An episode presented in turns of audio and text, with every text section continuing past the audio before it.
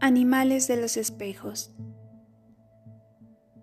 En aquel tiempo, el mundo de los espejos y el mundo de los hombres no estaban como ahora incomunicados. Eran además muy diversos.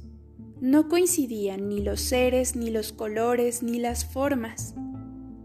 Ambos reinos, el especular y el humano, vivían en paz se entraba y se salía por los espejos.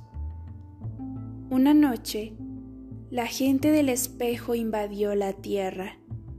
Su fuerza era grande, pero al cabo de sangrientas batallas, las artes mágicas del emperador amarillo prevalecieron. Este rechazó a los invasores, los encarceló en los espejos y les impuso la tarea de repetir, como en una especie de sueño, todos los actos de los hombres. Los privó de su fuerza y de su figura y los redujo a meros reflejos serviles.